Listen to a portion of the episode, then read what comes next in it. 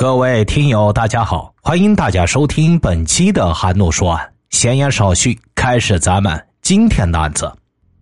二零一四年五月三十日，河北省邯郸市警方接到报案，一名女孩失踪了。小薇时年二十岁，邯郸本地人，在一家台球俱乐部做服务员，平时住在单位的职工宿舍。正常的话，她会每个星期回一趟家。这种非常规律的生活，在二零一四年四月二十五日突然被打破了。当时，小薇按照家里的安排去相了一次亲，谁知不久后就失踪了。据小薇的二姐说，小薇头一天去相亲，过了几天就给家人群发了一个短信，短信里称她手机听筒坏了，有事发短信跟她联系。家人给小薇打电话，显示无法接通。就在家人感到莫名其妙的时候，小薇居然主动发来短信，还提到了刚刚结束的那一次相亲。短信里，她跟姐姐说了她跟相亲对象见面的情况。姐姐问她是哪个村的，她说是隔壁村的。姐姐说让她赶紧打电话跟她说说。小薇当时回的是好的，但是再也不跟姐姐联系了。得不到回应，姐姐再次给小薇拨去了电话，但是显示无法接听，这不免让人犯嘀咕：莫非是对家里安排的这次相亲不满？小薇生了姐姐的气。据小薇的同事说，有一次看见小薇哭了，问她为啥哭，她说家里边老是逼着她相亲。小薇同事提供的这个情况，似乎印证了家里人的猜测。实际上，这一两年，小薇和家里确实存在着某些矛盾。原来呀，小薇每次回家都是跟哥哥嫂嫂住在一起。但是大嫂跟小薇相处的有些不愉快，和家里人关系不和，加之迫于压力，极不情愿的去相了亲。对于一个年仅二十岁、尚处于叛逆期的女孩来说，心怀怨气是不难想象的。也许正是基于这一点，小薇才不肯接听姐姐的电话。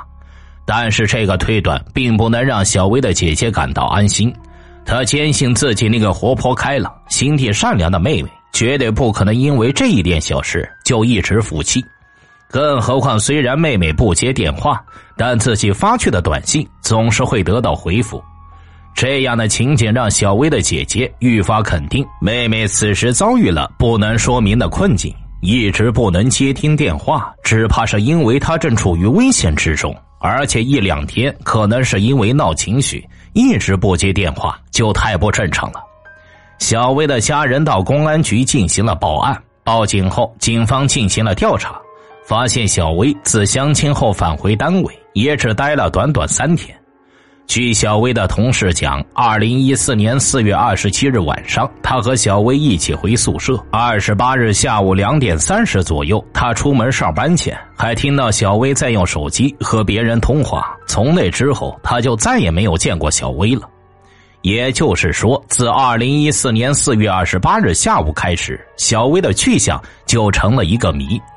尽管在此后，他还和家人有过短信来往，但再也没有谁听到过他的声音，更不曾见到他本人。万般无奈，小薇的姐姐想出最后一个办法。小薇的姐姐给小薇发短信说：“妈妈已经病危，医院已下病危通知书。”看到短信，马上回来见最后一面。小薇平时很孝敬父母，她平时打工发的钱全部都交给了他妈。可是，一向孝顺母亲的小薇，这次对老人病危的消息居然无动于衷。亲人们见到小薇的希望又一次落空了。此时，所有人都已经意识到，无论小薇是自行出走，还是真的遭遇了危险，都必须立刻启动刑事调查。那么，小薇到底去了哪里？据同事们反映，他们最后一次见到小薇，就是在单位的职工宿舍，也就是在小薇所在的台球俱乐部给员工租用的集体宿舍。这间宿舍位于一栋居民楼的二十层的二零零三室，房间被分成了两间寝室，一共住着四女两男，共六名员工。让办案人员想不到的是，当他们赶到现场进行勘查的时候，第一眼的印象就让他们产生了一种极为不祥的预感。侦查员感觉这间宿舍特别的干净整齐，让办案人员感到不妙。为了查清小薇的去向，办案人员调取了小薇宿舍所有小区的监控录像。监控录像显示，二零一四年四月二十七日晚上的十一点四十八分左右，小薇和同事走进电梯。小薇按了楼层的按钮，两人有说有笑，在小薇的言行中看不出丝毫的异常。五十秒后，电梯门开，两人走了出去。电梯监控里只有小薇四月二十七号晚上回到宿舍时的录像。之后，小薇就再也没有出现在监控录像里。如果小薇真的跟什么人偷偷离开，她能够选择怎样的路线呢？警方发现，小薇住的这个楼往上可以到另一个单元，坐另一部电梯，也可以通过消防梯下楼。但是，不管他从哪个地方出去，他都要路过院里面的监控。但是，警方一一调取了院里面的监控，仔细查看后，也没有发现小薇离开的录像。不仅相关监控里没有小薇离开的身影，警方在询问和小薇同住一室的同事时，也得知了一些十分反常的信息。小薇的同事说，小薇的一双拖鞋和行李箱不见了，还有一双干净的白球鞋也没有带走。那双白球鞋是小薇最喜欢的，也经常穿。小薇还有一双白色高跟鞋没有拿走，但这双鞋所配的衣服不见了。洗漱用品还有前一天洗的衣服都没有拿走。如果小薇是真的自行出走，那么她连日常用品都没有带，说明当时非常的匆忙。可是整间宿舍又干净整洁，像是被精心打扫过一样，难道不是非常矛盾吗？果然呐，接下来对二零零三室进一步细致勘查，让警方更加坚定了对案件性质的判断。侦查人员在小薇住的宿舍一个抽屉里面发现了一把刀，令人不安的是，在这把菜刀上，民警发现了残留的血迹，经鉴定，正是来自失踪的小薇。小薇肯定是出事了，一种可能是小薇已经被害，另一种可能是小薇被害以后被强行带离。可是周边监控的结果表明，小薇被强行带离的可能性几乎不存在。那就只剩下一种可能：小薇已经被害了。究竟是什么人对小薇下了手？这间被当作宿舍的二零零三室，其所在小区的人员成分和周边环境都很复杂，一一进行细致调查并不现实。不过，通过在二零零三室发现的菜刀，警方还是很快就确定了一名嫌疑对象。在这宿舍居住的六名员工中，有一个叫卢刚的人，恰恰是台球俱乐部的厨师。这把菜刀很可能与他有关。根据调查，小薇在二零一四年四月二十七日回到宿舍，二十八日早上还有同事见到过他，晚上便失踪了。于是，警方调取了二十八日进出二零零三室所有人员的监控录像。果然，一条重要的线索出现了。监控显示，二十八日中午十二点多一点的时候，卢刚回到宿舍。下午四点二十，也就是进入二零零三室三个多小时之后，卢刚一个人拿着行李箱进入电梯，离开二零零三室。经过家属和同事指认，卢刚当时拎的行李箱就是受害人小薇的。显然，卢刚很可能就是最后见到小薇的人。四月二十九日，监控录像显示，下午四点四十八分，卢刚再次拉着小薇的行李箱上了二十楼。大约五分钟后，四点五十三，卢刚再度离开。小薇的行李箱为什么会在卢刚手上？警方推测，这一定跟小薇的失踪有着某种关联。然而，就在警方试图寻找卢刚时，却发现他已经辞职了。在调查中，警方发现辞职后的卢刚还时常跟以前的同事联系，言语中还聊到了莫名失踪的小薇。据同事描述，五月十七日的那天，卢刚给他打电话，问他在哪儿，他说在上班。接着，同事又问卢刚在哪儿，最近忙什么？卢刚说在上海了。最后，卢刚问了一句：“小薇那个事儿怎么样了？有没有消息？”同事说没有。为了不打草惊蛇，警方让小薇的家人以寻找小薇的名义联系卢刚。电话接通后，卢刚称他在上海。小薇的家人问他见到过小薇没，卢刚说没有见过。小薇的家人又问卢刚，在四月二十八日下午在监控上看到他提了一个行李箱下电梯，他是干什么去了？卢刚马上改变了刚才的说法，改口说他把小薇送走了，把小薇送到公交车站台，看到小薇上车之后，他就走了。小薇的家人又问卢刚为什么小薇不跟他一起下电梯，卢刚说他先下，小薇后下。然后家人在问的时候，卢刚就把电话给挂了。种种证据表明，卢刚一直在撒谎。监控录像里根本就没有小薇离开的画面。办案民警再次打通卢刚的电话，而这一次，卢刚好像已经做好了心理准备。卢刚跟警察说，让他们不要跟他说了，他之前犯过事，进去过，他什么都懂。接着就把电话给挂了。尽管卢刚态度强硬，但此时警方对案件的性质已已经有了相当的把握。根据调查，案发当日，卢刚曾带着小薇的行李箱回到过台球俱乐部的厨房，也就是在那里，警方找到了新的重要证据。经过仔细勘查，警方发现操作间里边门上、墙上有血迹，像是手沾上了血，开门的时候不小心碰上去的。通过 DNA 鉴定，这些血迹都来自于小薇。在卢刚工作过的厨房，警方发现一把刀被藏在桌子和墙的缝隙中。这把刀上的血迹经鉴定也是来自于小薇。不仅如此，据一名女同事反映，在案发之后，卢刚曾给她打过一个奇怪的电话。卢刚在电话里边跟她说，把小薇的手机密码给她，她说不知道。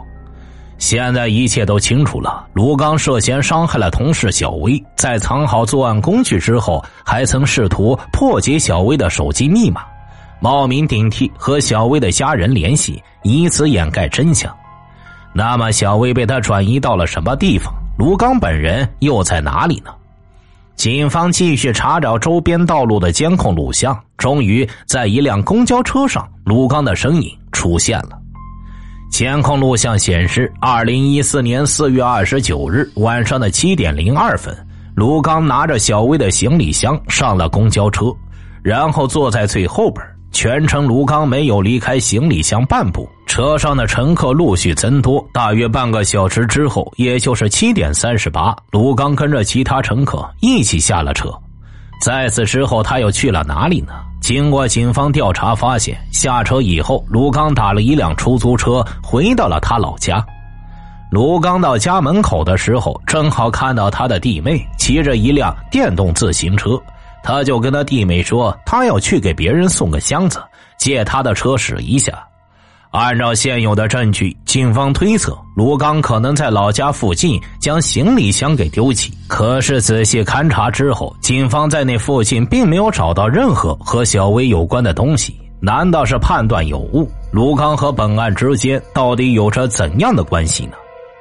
卢刚时年三十四岁，邯郸本地人。二零零四年，他因犯盗窃罪被判处有期徒刑四年零六个月。如果真像警方推断的那样，卢刚就是杀害小薇的嫌疑人，那么这起案件尤其值得警惕。